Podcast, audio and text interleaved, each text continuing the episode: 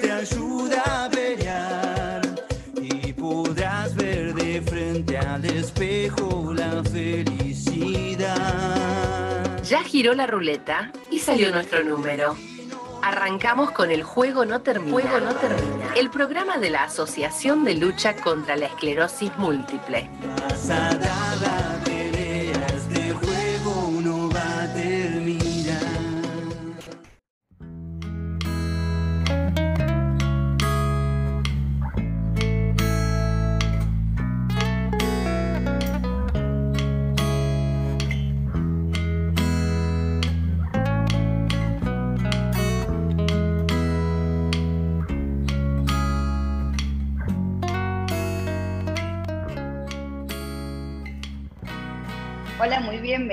a todos al Juego No Termina. Somos el programa de la Asociación de Lucha contra la Esclerosis Múltiple y estamos, como siempre, encontrándonos en este espacio de salud en el que nos gusta charlar de todos los temas. Hoy tengo como un apoyo logístico tremendo porque se me escucha que me van a tener que aguantar así porque nos hemos aguantado en peores circunstancias, pero para eso me conseguí una escudería que haga que yo me calle para que sus oídos no estén doliéndoles tanto durante el programa del día de hoy. Hola Rocío Seijas. Hola chicos, ¿cómo están? ¿Todos bien? Bien, muy bien, bienvenida, el juego no termina nuevamente y hoy sos recontraconductora, mira, casi que te tiro la posta. Vamos a empezar a saludar al resto del equipo. Hola Aldo. Hola, ¿qué tal? Espero que te estás bien. Hola Cavi, ¿cómo va? Hola, ¿todo bien? Qué frío, ¿eh? Cada día está haciendo más frío. Te odio. Sí, es verdad, es verdad. El, el parte meteorológico de Javi, todo- de todos los jueves. Javi pasa el parte meteorológico y tenemos una observadora meteorológica que nos podría explicar por qué está haciendo tanto frío. En realidad, creo que depende del lugar geográfico en el que uno esté, Javi, ¿eh? porque ponele, yo estoy viendo por acá que hay gente que está de manga corta, así que depende de cada uno, de cómo lo vaya pasando. Nosotros porque no somos. Vos tenés buzos. buzo, el gorro, prendida calz- la hornalla de la cocina. ¿Tenés calzoncillos largos también? También, sí. Por supuesto. Hoy tenemos, hoy tenemos visita. Tenemos visitas, ya vamos a disfrutar de las visitas durante el día de hoy porque en este mayo naranja estamos arrancando con todo lo que tiene que ver con la concientización, con la visibilización de la esclerosis múltiple. El 30 es el día de la culminación, es como el día del festejo, de la celebración también de, de aguantarlo, de la empatía, de llevarlo adelante todos juntos y de cómo podemos tener una buena calidad de vida a pesar de convivir con una enfermedad. El tema es que no solamente vivimos nosotros con ella, viven nuestras familias, nuestros amigos y nuestros entornos, que son de lo más importante y lo que nos da más apoyo. Con ellos, con alguno de ellos, vamos a estar hablando en el próximo bloque. Personas que de primera mano han acompañado a alguien o acompañan a alguien con esclerosis múltiple. En eso nos vamos a meter, así que les invitamos a que se queden, porque va a ser muy lindo, va a ser muy cariñoso, supongo, y me imagino que va a ser muy, muy especial también para nosotros que somos pacientes, escuchar de parte de quienes no lo son y nos acompañan qué les pasa cotidianamente. Rocío, ¿te parece si decimos que se pueden comunicar a través de eh, Alcem, de la cuenta de Alcem de todos los, eh, de todas las plataformas y también pueden comunicarse con nosotros a través de cualquier red social. Eh, pueden comunicarse con esclero.amigos también, que yo le meto el punto porque lo tengo registrado aquí en mi cabeza. Es que es así, en Instagram estamos como esclero.amigos y si no estamos en la web como www.escleroamigos.com. Y tenemos esclerotips hoy. Hoy tenemos esclerotips también, muy de mayo, muy de, de esto de cambiarle un poquito la onda a lo que tenemos. Y hoy son los apodos o cómo le decimos a nuestra enfermedad. Están muy divertidos. Hay algunos que, que me dieron mucha gracia. Es divertido, vamos a hablar de eso sobre el final del programa. Los invitamos a que se queden con nosotros porque esto recién está arrancando. Bienvenidos, abrimos la puerta virtual de este juego no termina.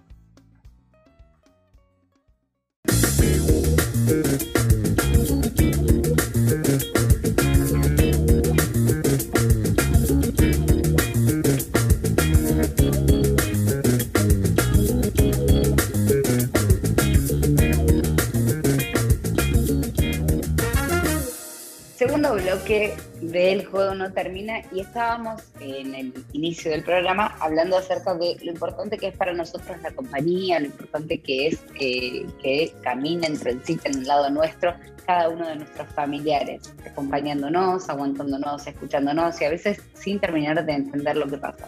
Está Martín, que es el creador de Clonify, que ya es amigo de la casa eh, y que su papá tuvo esclerosis múltiple. Está, yo lo voy a presentar así, lo lamento un montón. Está la Feli. Hola Feli. Oli. La, la Feli es la ¿Eh? hija de Rocío. Hola Martín, te abro a vos también el micrófono ya para que esto sea una charla Ahora de, sí. de amigos. No sabía si saludar. Bueno, hola, ¿cómo andan? Gracias nuevamente por la invitación. Sí, es lindo ver, ver caras conocidas. Y la Feli, una genia. Tenemos a la Feli, olvídate, porque aparte la China es como famosa ya. Es mira, se me está, la baba de la madre, que es justificada absolutamente, está llegando desde Vietnam hasta Buenos Aires. Yo le estoy diciendo, me está llegando como un- una luz de baba y tiene absoluta razón. Primero le voy a preguntar a Martín que puede introducirnos más en cuanto a cómo, cómo fue su vivencia y tu papá tuvo esclerosis múltiple. Martín, ¿cómo fue? Correcto. A ver, intento ubicarme en tiempo y espacio porque, como siempre les digo, me gusta hablar y es verdad, ¿eh? Sigo, yo hablo y cuento hasta el lujo de detalles.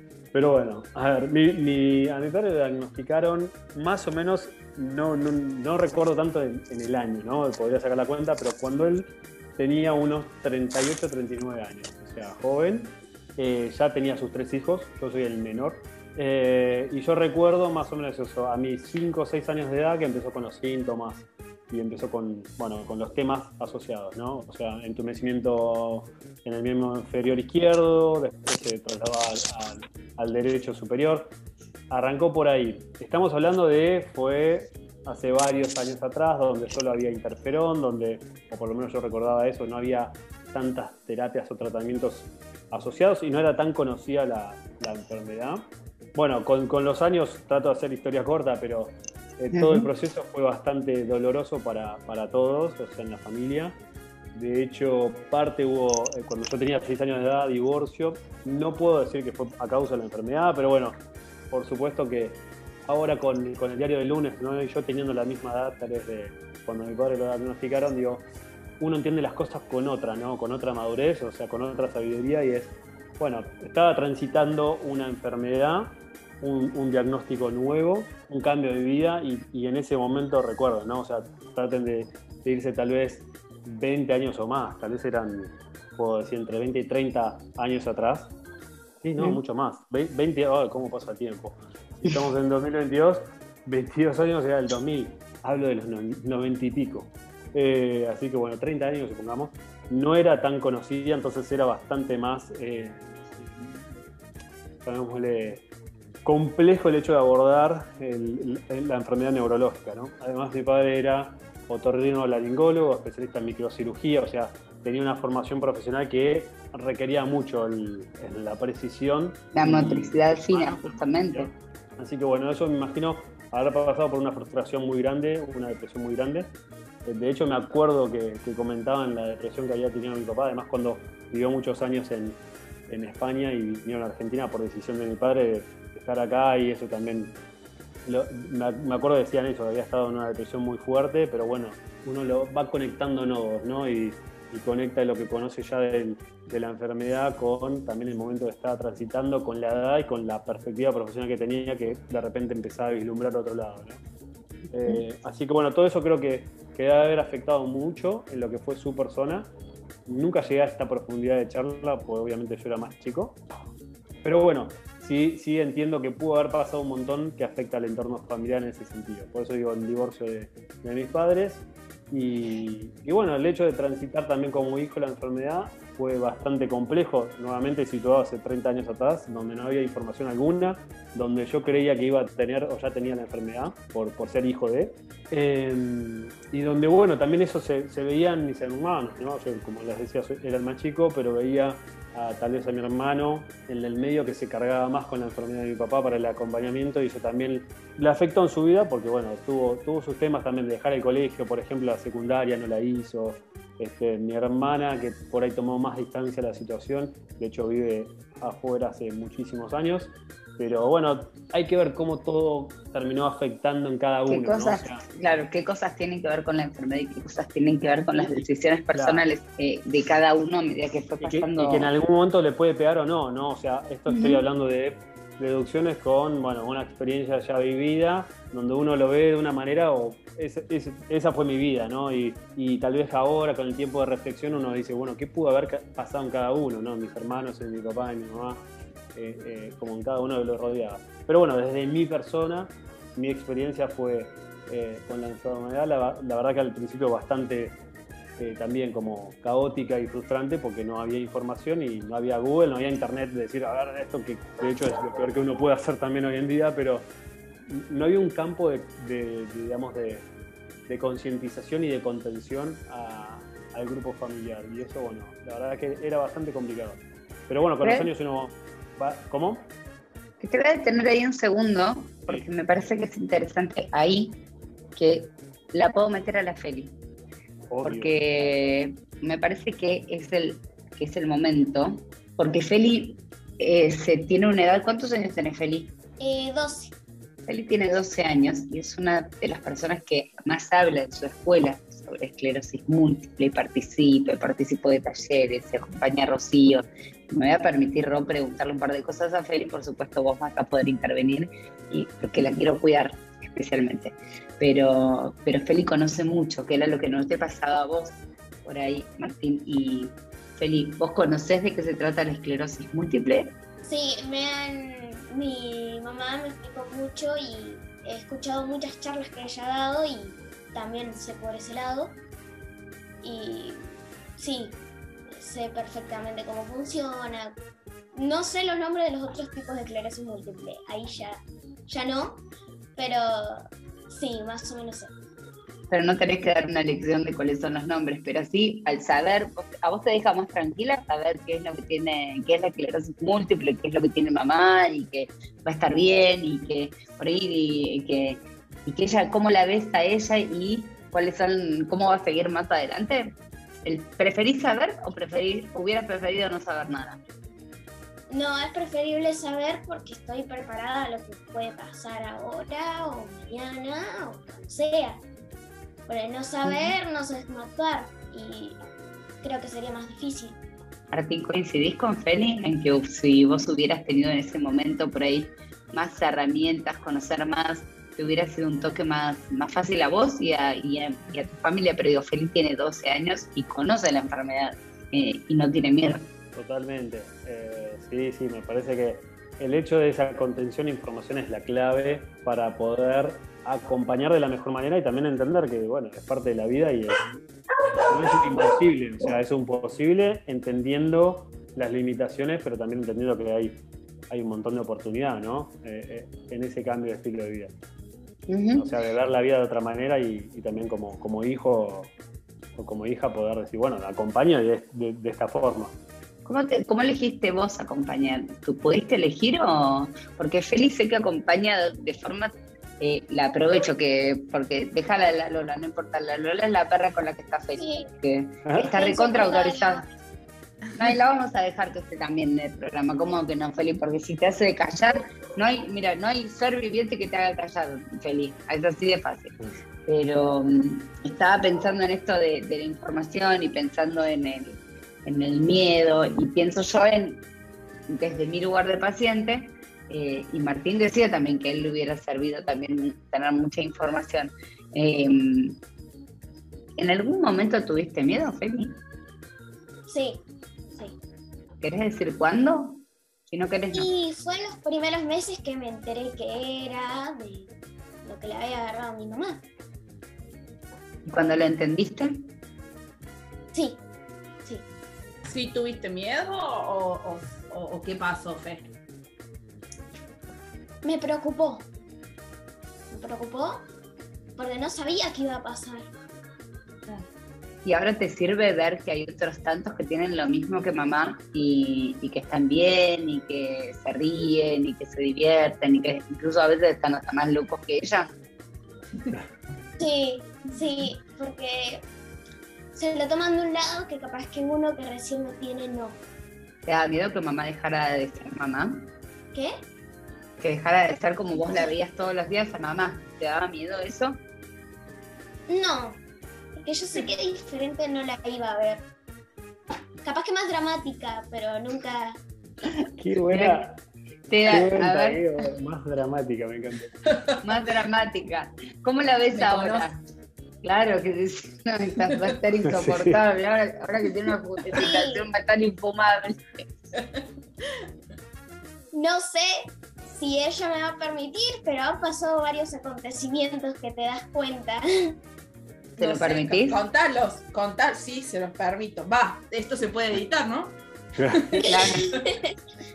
Una No, vez, una vez mamá estaba con un amigo y yo estaba, no sé qué estaba haciendo honestamente, y me viene y me dice, ¿me pasas la tijera?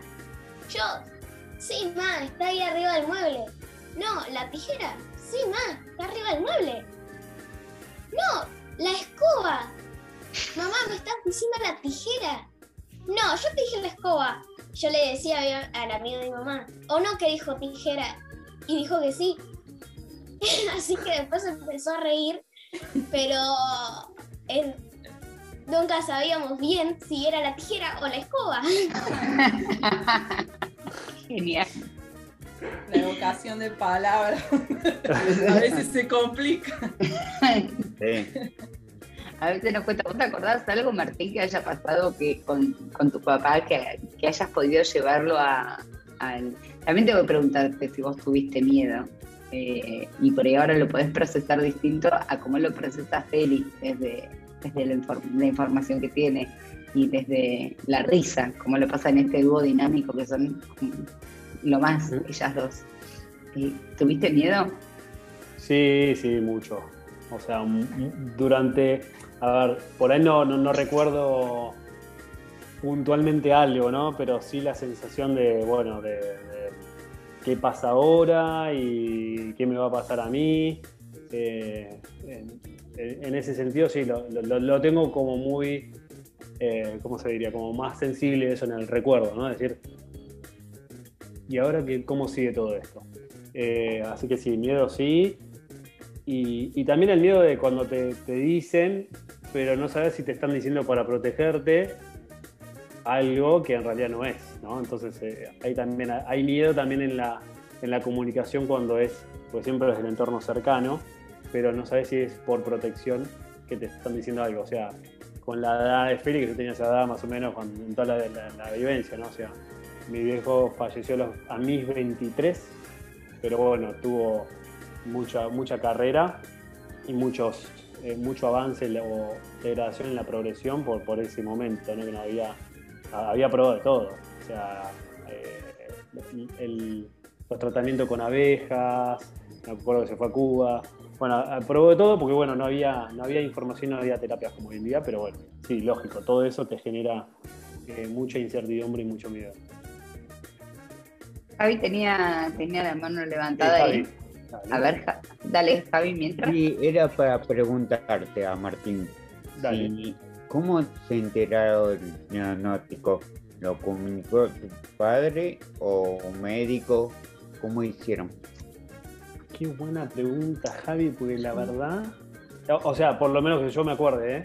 No, no recuerdo que haya una figura de un médico conversándome o, o dándome esa información. Tal vez sucedió, ¿eh? pero no, no lo tengo como. No lo tengo presente. No. Sí me acuerdo de más de conversaciones de familia, pero no, no de figura de externo profesional que, que converse con, con el grupo familiar en eso. Mm. ¿Sabés que, que M tenía? ¿qué tipo de- También es una buena pregunta.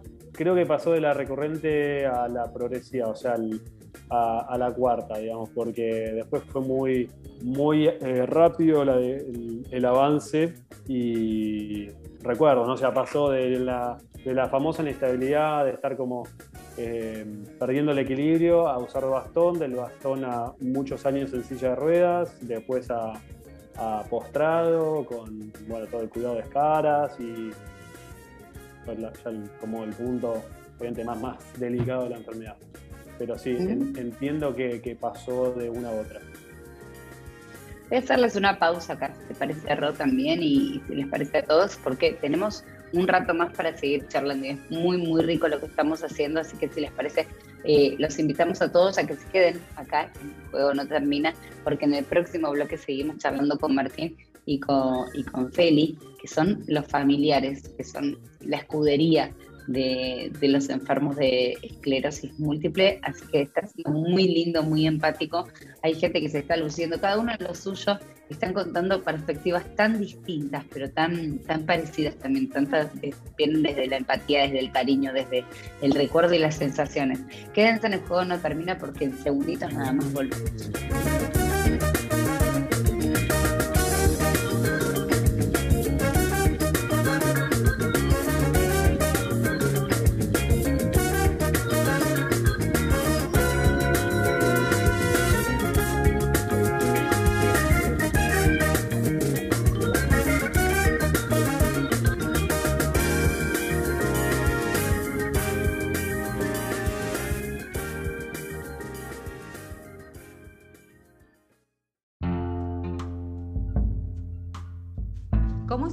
Costumbre ya aquí en el juego no termina, Andrea se toma el tiempito para recomendarnos algún libro y en este caso lo hace con Los espejos de agua. Vamos a escuchar la reseña de Andrea que siempre trae perlitas muy interesantes para compartir.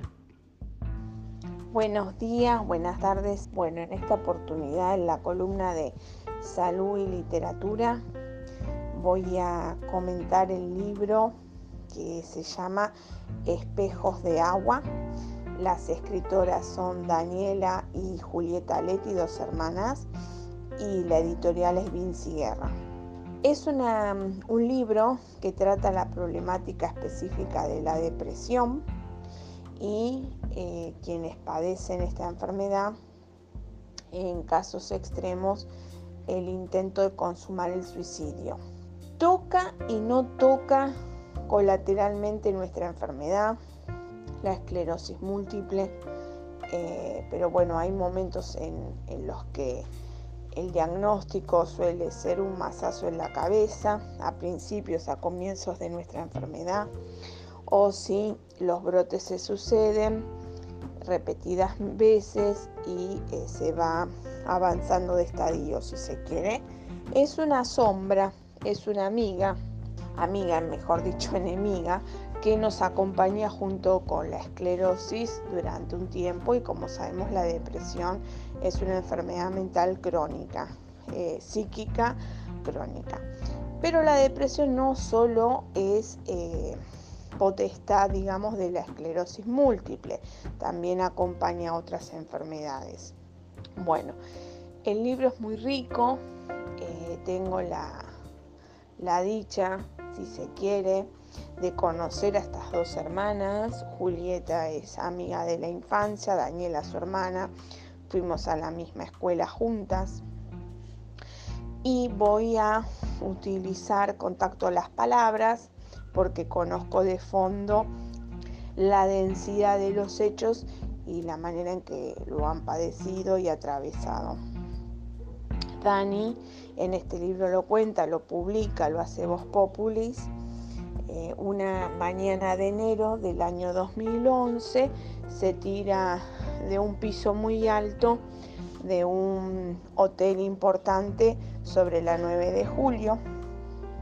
Estaba decidida a matarse, a terminar con su vida, sobreexigida por el trabajo, estresada por, su trabajo de abogada. Ella estaba trabajando en una fiscalía, en una defensoría. Disculpen si el dato, el término jurídico se me escapa. Llega al Argerich, tuvo la suerte de caer en un taxi sentada, se salvó, fue sometida a un montón de operaciones logran salvarla y después pasa a lo que es la parte psiquiátrica en el hospital italiano y ahí me detengo porque es lo que nos atañe a nosotros. Es muy, pero muy importante el acompañamiento de la familia, el caso de quien esté casado, del cónyuge, del compañero o compañera, de los hijos. Me detengo aquí en un punto y dejo de hablar de Daniela, que fue la protagonista de esta historia, y hablo de nosotros. Es muy importante en este tipo de enfermedades, terminales o crónicas, mentales o físicas o neurológicas, es muy importante en el diagnóstico y en el devenir de la enfermedad el acompañamiento de la familia, de los seres queridos y de los allegados. Es muy, muy, muy importante. Tiene sus matices, sus grises. Va a haber momentos de picos eh, en donde todo parece estar bien, donde el paciente parece estar respondiendo al paradigma del médico, a todo lo que haya pronosticado, está respondiendo a la medicación, a los ejercicios, a la kinesiología. Nosotros es importante, en el caso de Daniela también lo fue porque quedó con algunas secuelas físicas de la cadera para abajo. Eh, es muy importante en todo lo que es fisiológico y psiquiátrico, pero eso no garantiza nada que tomemos la medicación a tiempo, que tengamos el acompañamiento de la familia, que hagamos la rehabilitación psiquiátrica, eso no garantiza nada. En este tipo de enfermedades hay ups and downs, es decir, picos altos y bajos, y eh, nadie pone la firma de que no haya una recaída. Ahora tomo un poco la palabra y cuento eh, yo hace cinco años que tengo esclerosis múltiple, pero también padezco otra enfermedad de los 22 que me llevó a una internación psiquiátrica y hacía muy poquito de la muerte de mi papá tras un accidente automovilístico, lo perdí muy joven y de buenas a primeras. no tuve momento de procesarlo si hubiera sido una enfermedad. Entonces, ¿qué quiero decir? con esto y perdón que sea autorreferencial. Nada nos garantiza nada. A lo largo de mi vida, después ese suceso se superó, el velo de mi papá lo hice, la medicación obviamente que bajó, los profesionales he tenido momentos de alta, después he tenido otros momentos de sombra, como fue el diagnóstico de la esclerosis múltiple, tuve que volver a consultar a un psiquiatra, hacer terapia entonces, nada garantiza nada. Es muy importante el acompañamiento de la familia, es muy importante el acompañamiento del cónyuge, es muy importante hacerle caso a los médicos, pero los médicos son falibles. Los médicos son falibles y para quienes padecen depresión y han intentado consumar el suicidio, esa es una sombra que amenaza y que está latente como queriendo devorar a la persona que padece la depresión. Es muy importante también contar con dispositivos de escucha, con grupos de autoayuda que se dedican a este u otras dolencias. De todo esto trata el libro con una prosa estoica y prolífica y poética hermosa eh, no por eso deja de punzar el dolor, no por eso quienes conocemos a la familia Leti no dejamos de involucrarnos con la historia. Y para los que son personajes externos, lectores externos que llegan por primera vez a sus manos esta historia que es Espejos de Agua, no dejan de conmoverse y de buscar resiliencia en aquellos pacientes que padecen cuadros depresivos severos, agudos y que quieren ayudar. Es un libro hiper recomendable. Hoy se encuentran en las librerías Jenny y otras también importantes.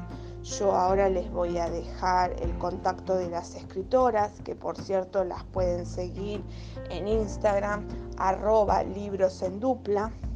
Tienen un emprendimiento de, libros, no solo Espejos de Agua de Editorial Vinci Guerra, que es este libro que les estoy comentando, sino eh, narrativa, poesía, prosa, eh, colecciones famosas que son libros usados en muy buen estado, que se les ha ido acercando a estas chicas que emprendieron el proyecto de lo que es biblioteca itinerante, así que hay libros en muy buen precio, además de sumarse esta ópera prima de ambas hermanas, la familia Leti, Julieta y Daniela Leti, que se llama Espejos de Agua. ¿Lo recomiendo? Sí. Bueno, repito, arroba libros en dupla. Eh, las pueden seguir en Instagram a Daniela y a Julieta Leti. Y eh, se consigue en Vinci Guerra, en la editorial Vinci Guerra y en librería Jenny. Bueno, les mando un cálido abrazo como siempre y nos vemos la próxima. Ahí escuchábamos a Andrea que nos estaba recomendando, como lo hace de vez en cuando, algún libro muy, muy interesante. Los suyos son las perlas de las palabras y de ahí nos agarramos para seguir leyendo, compartiendo y aprendiendo cosas junto con sus recomendaciones. Gracias Andrea por esta colaboración, como siempre con el juego no termina.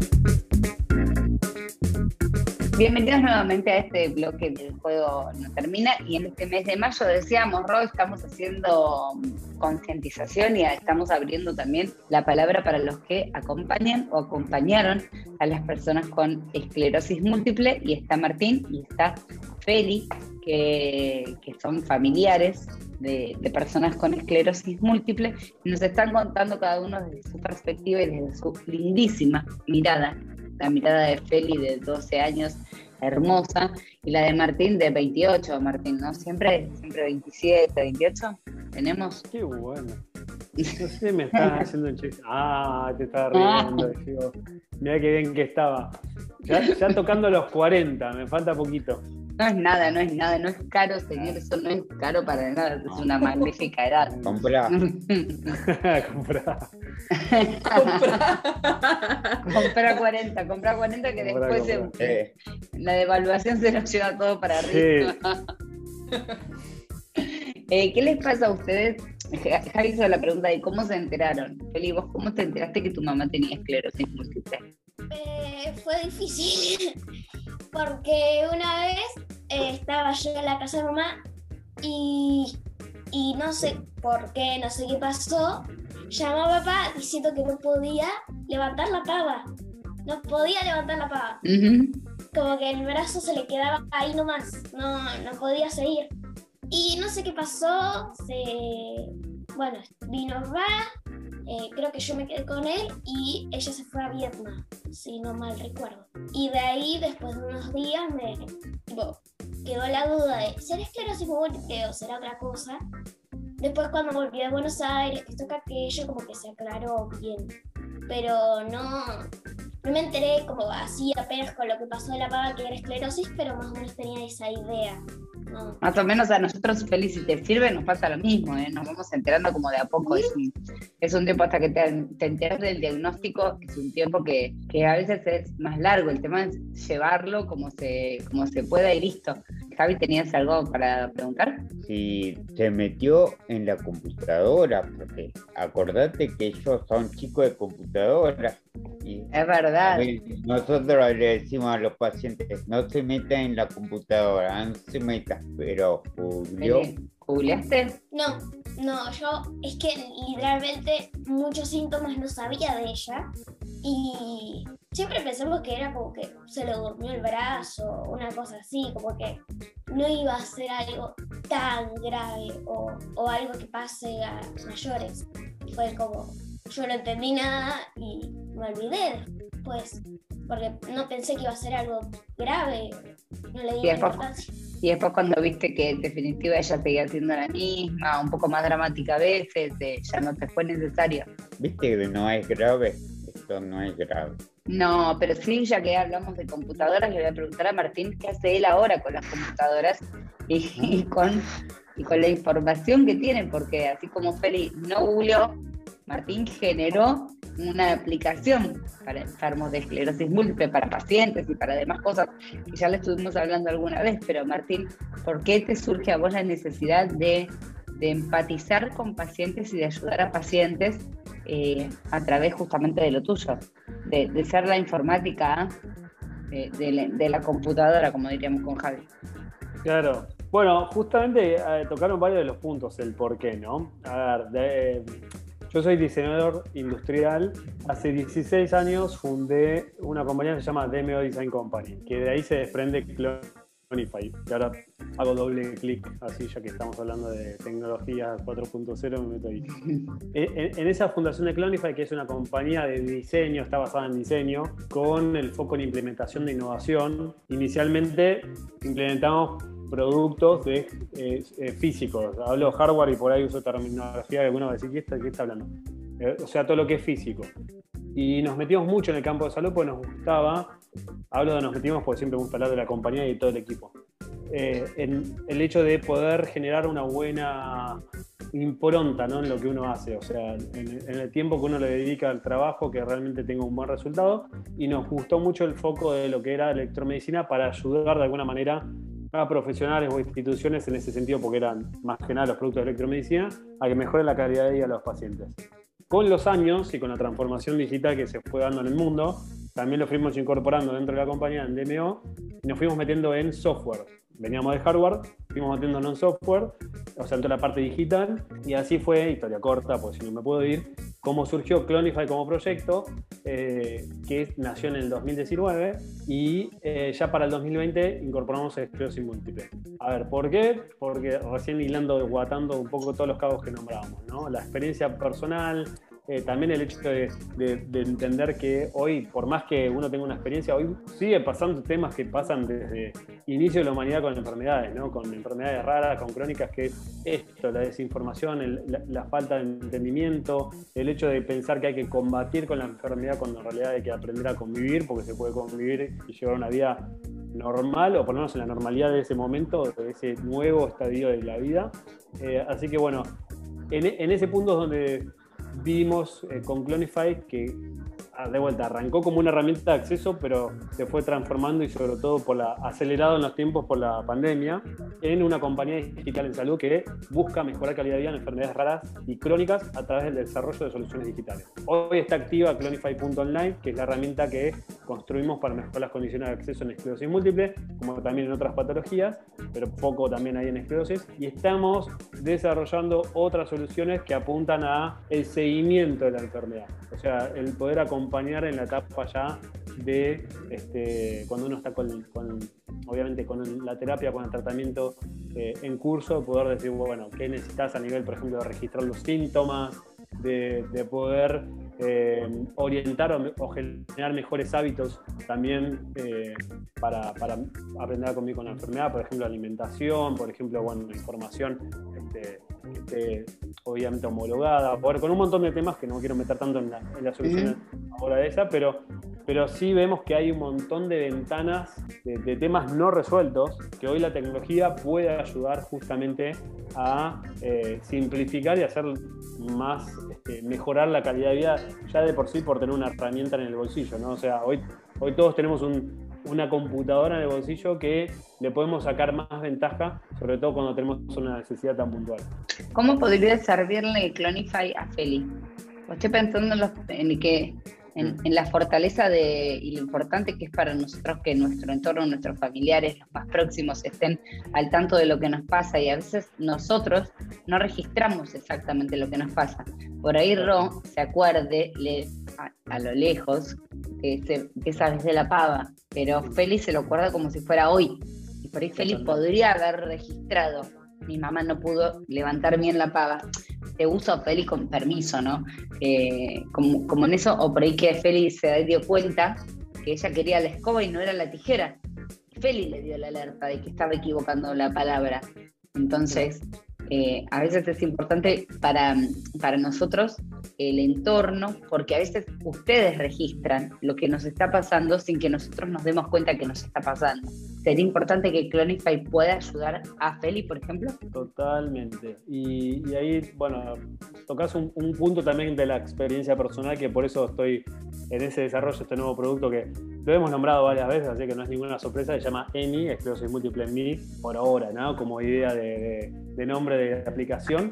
La idea es obviamente integrar al grupo familiar eh, o mismo de, de, amigos, que de hecho está comprobado por la Organización Mundial de la Salud que afecta en 5 un paciente con un diagnóstico, en 5 a su grupo familiar, sea, hablando de hijos, padres o este, nietos, lo que sea, es, un promedio obviamente, eh, pero el punto de estar con, de alguna manera, esto que se está hablando hoy, hoy tanto en día, ¿no? el empoderamiento del paciente. O sea, el empoderar es poder darle información y darle herramientas que realmente lo empoderen y no sea algo conversado, sino que realmente puedan tener ese control, ese registro de síntomas o ese acompañamiento desde un lado más, este, más próximo, y no, no próximo porque vivimos en la misma casa, sino porque por lo menos puedo registrar algo que el otro no lo está registrando o no se dio cuenta. Claro. Entonces, eso, eso que viaje, digamos, en la nube, famosa nube, de, de información que hoy le puede llegar en, instantáneamente al neurólogo, es súper importante.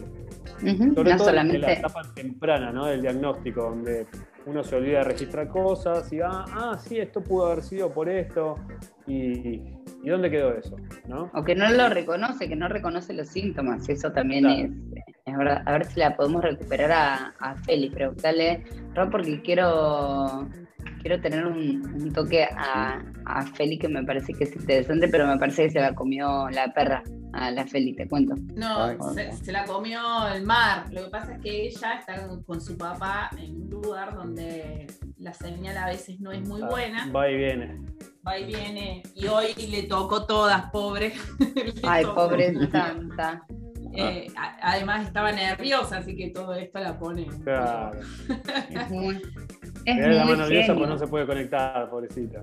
Sí, sí, si no déjala. Sí, está, está intentando, está intentando. Vale, vale. Eh... Déjala porque si no, no, no tiene que ser un, un, queso para él. Entonces aprovecho para, para preguntarle un par de cosas a, a Martín, que son un poco más eh, pulerongas. Es, eh, más allá del miedo, de, de, lo que pueda llegar a pasar, ¿qué te, ¿en qué te marcó a vos como adulto haber crecido con un papá enfermo? Oh, lo digo sin, sin, sin freno. Sí, acá, acá sí, porque, porque bueno, somos tenemos que saber cómo. Dale, a ver, lo que me marcó obviamente es en, en, tener pensamientos que uno como más chico se tortura con esos pensamientos y dice no puede, uno no puede creer que pueda tener esos pensamientos. Que es el hecho de ver a tu papá decir, lamentablemente me pasaba, pero que me, me, hacía sentirme muy mal conmigo mismo, que era ver a mi viejo y, y desear de alguna manera que se vaya, porque era muy fuerte y, obviamente afectaba, me afectaba mucho a mí, le afectaba mucho a, a, todos los que veía alrededor. Y bueno, y también pasaba eso, que constantemente fines de semana yo me la pasaba en, en una institución, ¿no? Con, desde mi padre que le agarraba una pavada, le agarraba una infección urinaria y terminaba siendo un, un gran problema. Entonces, la, en esas situaciones, la verdad que la vida te pone a, a, prueba, porque bueno, te hace desear cosas que en realidad el deseo es genuino, es por una cuestión de que realmente lo querés ver mejor en otro estadio, o sea, que ya pase a otro nivel. Eh, pero realmente como chico pensar así te haces mal, porque te sentís mal con ese pensamiento. Uh -huh. eh, y de hecho ahora, mira, mira, con 40 ya me afecta, habiendo pasado tanto y eh, pero bueno, diría eso, ¿no? Como el estar eh, vivenciando eso es, eh, es una experiencia fuerte y te pone a prueba. Te pone a prueba. ¿Pensás que podría haber sido distinto si, si hubiese sido hoy con todas las terapias que hay, con las medicaciones que hay? Esta cosa de, puta, fue demasiado temprano. La verdad que te digo, no, no sé. Seguramente es, es, más abordable, abordable sería el término. Es como más. Sí, creo que es más, no, no- no voy a decir fácil, porque no es fácil, pero se puede abordar de otra manera. Creo que hay mucho más contención, también, bueno, obviamente de, las, de la Asociación de Pacientes de ASEM, yo no lo conocía en su momento, nunca me había llegado el nombre, no sé si estaría, de hecho, fundada, o sea, Susana tiene de, de fundación, ¿ya cuántos años de ASEM? 23. Bueno, estaríamos justo ahí. Creo que yo estaría, de hecho, muchísimo antes experimentando todo esto, pero digo, hoy hay, hay mucho más herramientas que te pueden de alguna manera contener más. Eh, también desde el sentido de los influencers como, como Esclero Amigos, o sea, hay mucho canal de comunicación que antes no estaba. Entonces creo que el abordaje es, de alguna manera, es más suave, ¿no? Y más llevable. O sea, uno puede estar como en- en ese camino. Así que bueno, diría que tal vez es eso, es más suave. Antes era un poco más, más duro, más chocante y pasaba esto que les comentaba, que el escuchar a alguien que te diga algo te generaba la duda si no te estaba conteniendo de un lado de medio una mentira, ¿no? Y, bueno, sí, creo que por ahí lo resumiría en la respuesta. Quiero cerrar con ustedes dos hablando un poco del futuro, ¿no? Y de, y de, que la verdad es que la esclerosis múltiple nosotros decimos que somos pacientes activos, de- decimos que no nos define, sino que define cómo nosotros tomamos la esclerosis múltiple y cómo la vivimos. Y, y cada uno tiene lo propio y lleva una vida lo más normal posible o lo más anormal y gustosa posible y quería, quería saber qué, qué mensaje pueden dejar ustedes. Feli, ¿cómo la ves a mami eh, para el futuro? ¿Cómo te imaginas que, que va a ser mamá ahora que da conferencias, ahora que, que se hizo una persona red célebre? Es una celebridad de Vietnam, tu madre. ¿Has visto? De repente es, es así y sale por todos lados.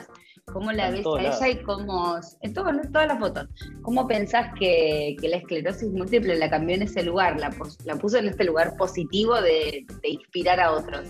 ¿Te da orgullo? A mí me da orgullo ella. A mí me da mucho orgullo eh, y me acuerdo patente cuando elegimos el logo de Esclera Amigos.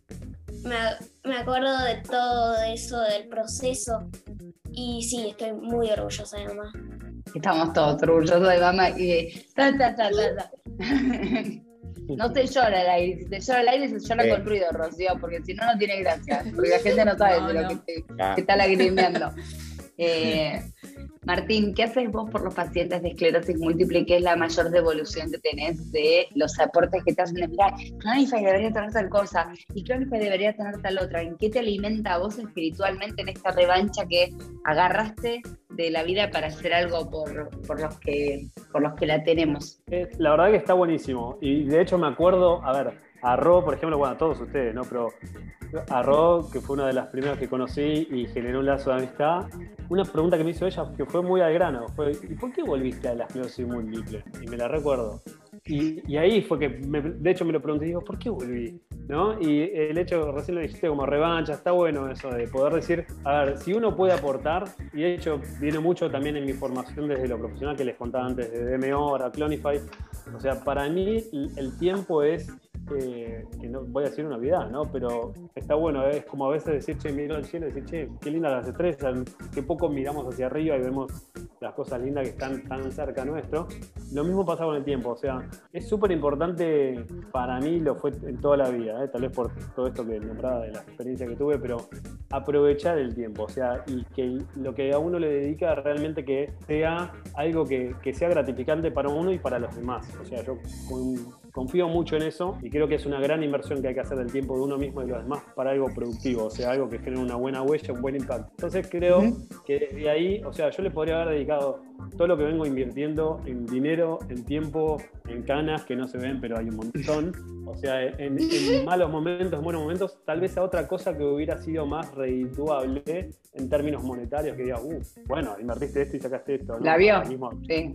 Criptomonedas o, o habiéndome metido del lado más de e-commerce, por ejemplo, en desarrollo de alguna plataforma de e-commerce. Pero sin embargo, no, me gusta el problema y me meto en el problema. Porque creo que en el problema está bueno encontrar la solución. Soy diseñador, de vuelta nombro eso y creo que viene mucho de ahí, de decir, bueno, diseñar soluciones a los problemas existentes, no generar nuevos. porque para generar nuevos que se dedique otro. No me interesa, no me interesa como crear problemas. Es decir, ya hay un montón para resolver. Entonces, eh, me parece que desde ahí lo abordo, desde el lado de que con la tecnología hay mucho en el buen uso de las buenas prácticas de la tecnología, porque obviamente hay de todo, hay, hay malas cosas, digamos, tecnológicas, pero desde el buen uso de la tecnología se puede hacer mucho en, enfermedades raras y crónicas. O sea, confío mucho en eso. Javi, ¿tenías una pregunta? Sí, para Martín y para Félix. ¿Se siente más tranquilo cuando viste que dicen, no, no es hereditario eso?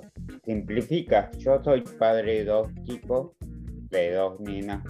Para mí son que todavía van al jardín. Y entonces lo primero ¿Pero cuántos años tiene para Javi? ¿Cuántos años tiene para contextualizar? ¿Cuántos años tienen tus hijos? Y 16. El jardín. Al jardín de tu casa, tomar el mate. Sí, la otra vuelta fui con remisero.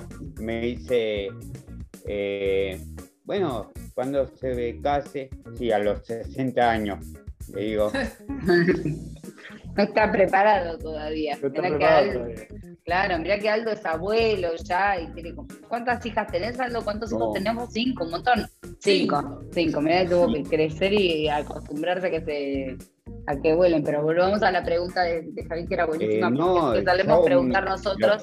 Lo, primero que le pregunté al médico fue eso, ¿es hereditario esto? No, me dijo. Y ahí respiré. ¿A ustedes dos les tocó algo? Esto, como decir, respiró. Sí, de hecho, te voy a confesar, Javier, que hasta no hace muy, digamos, hasta no hace mucho seguía con esa duda, ¿no? Por esto que le dio esta como vivencia, decir, me estarán diciendo porque me quieren ocultar algo, bueno, hasta que me logré informar más y mejor, ¿no? De la cuestión más quali que quanti, porque quanti puede haber de todo, información de todo tipo. Eh, te digo que hasta no hace mucho que fue así, que decir, ah, bueno, está bien, creo que no es hereditario, porque siempre uno lleva eso, de decir, mm, ¿no será que puede, se, puede llegar a despertar en algún punto en, la vida por ahí, por X motivo que hizo Plink, porque estaba ahí escondida o estaba durmiendo esa enfermedad invisible?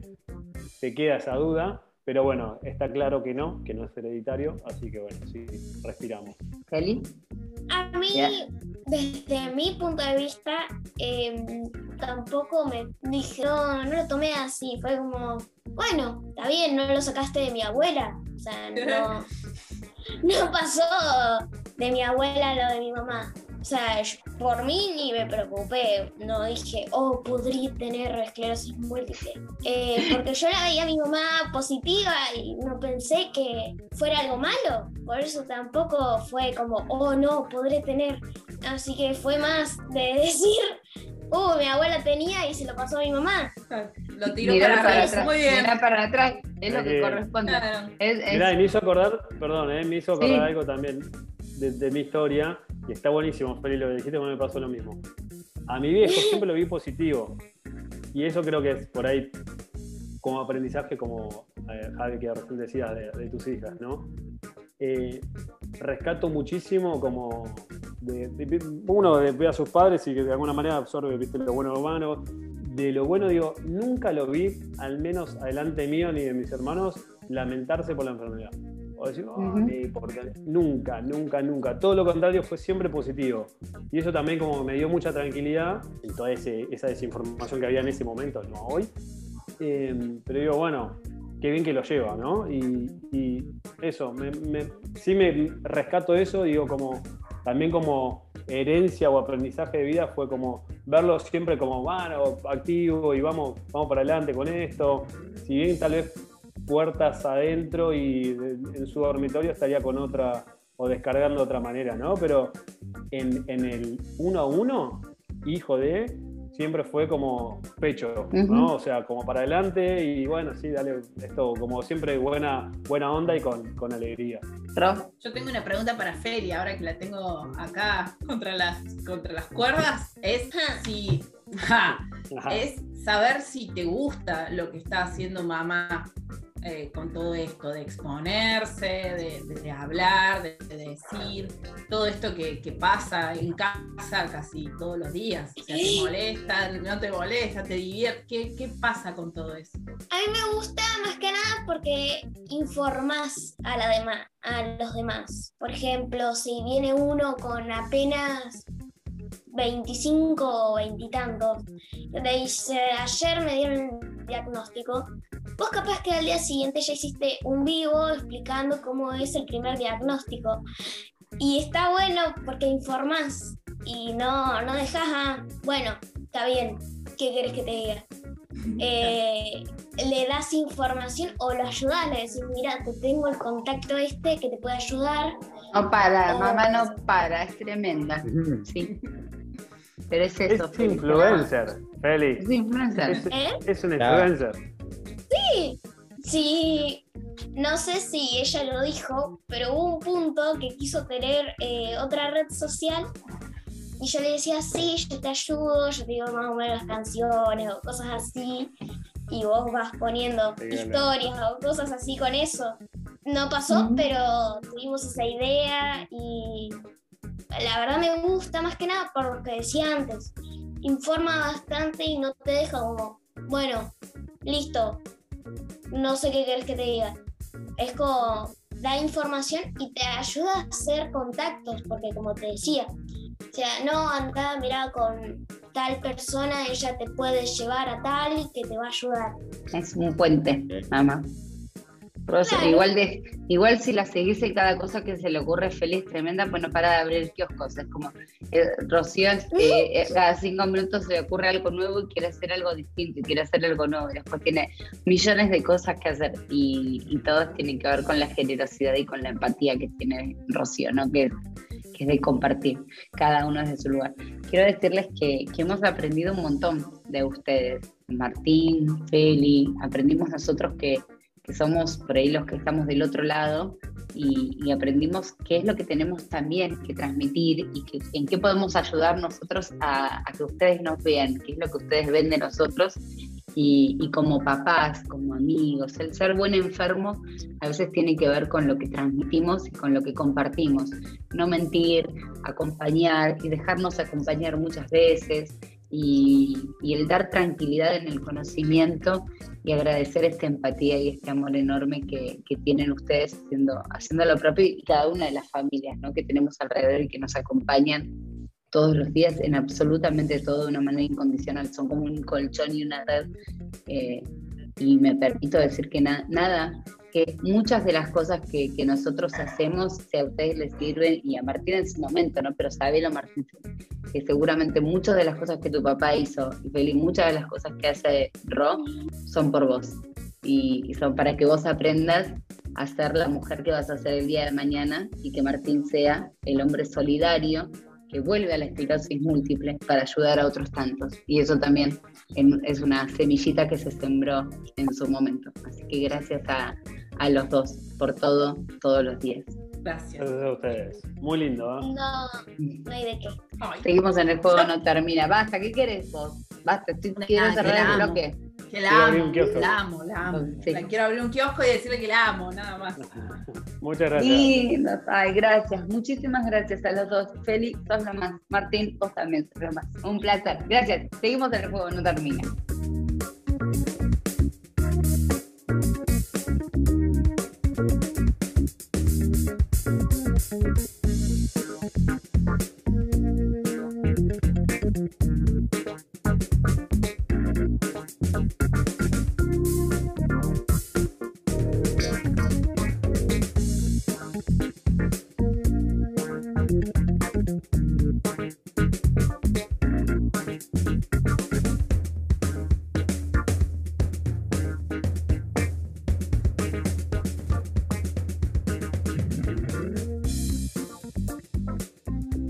Llegamos con El Juego No Termina. Muchísimas gracias a todos por habernos acompañado. Nos quedado debiendo todos los esclerotips. Los pasamos para la semana que viene. Mayo es un mes de mucha convulsión, de mucha alegría, de mucha empatía de mucha ola naranja. Así que estén atentos a todo lo que va pasando. Estén atentos a las redes del SEM, a las cosas que se van publicando, a las cosas que vamos a estar haciendo, porque esto está recién comenzando, así que no se, no se pierdan todo lo que va a pasar. En los separadores de ambas radios en las que estamos saliendo están las vías de comunicación y las redes sociales como para que puedan meterse, para que puedan contar lo propio. Hoy hablamos con familiares, tenemos más espacio para hablar con familiares y si es fuera de aire también se puede hablar con familiares y darles un abrazo lindo para que se sientan contenidos y desde todos, desde esta hermosa comunidad, guiarnos y acompañarnos. Gracias Ro, gracias Javi, gracias Aldo, gracias a nuestros especiales del día de hoy. Nos encontramos el próximo jueves en El Juego No Termina. Chao, chao.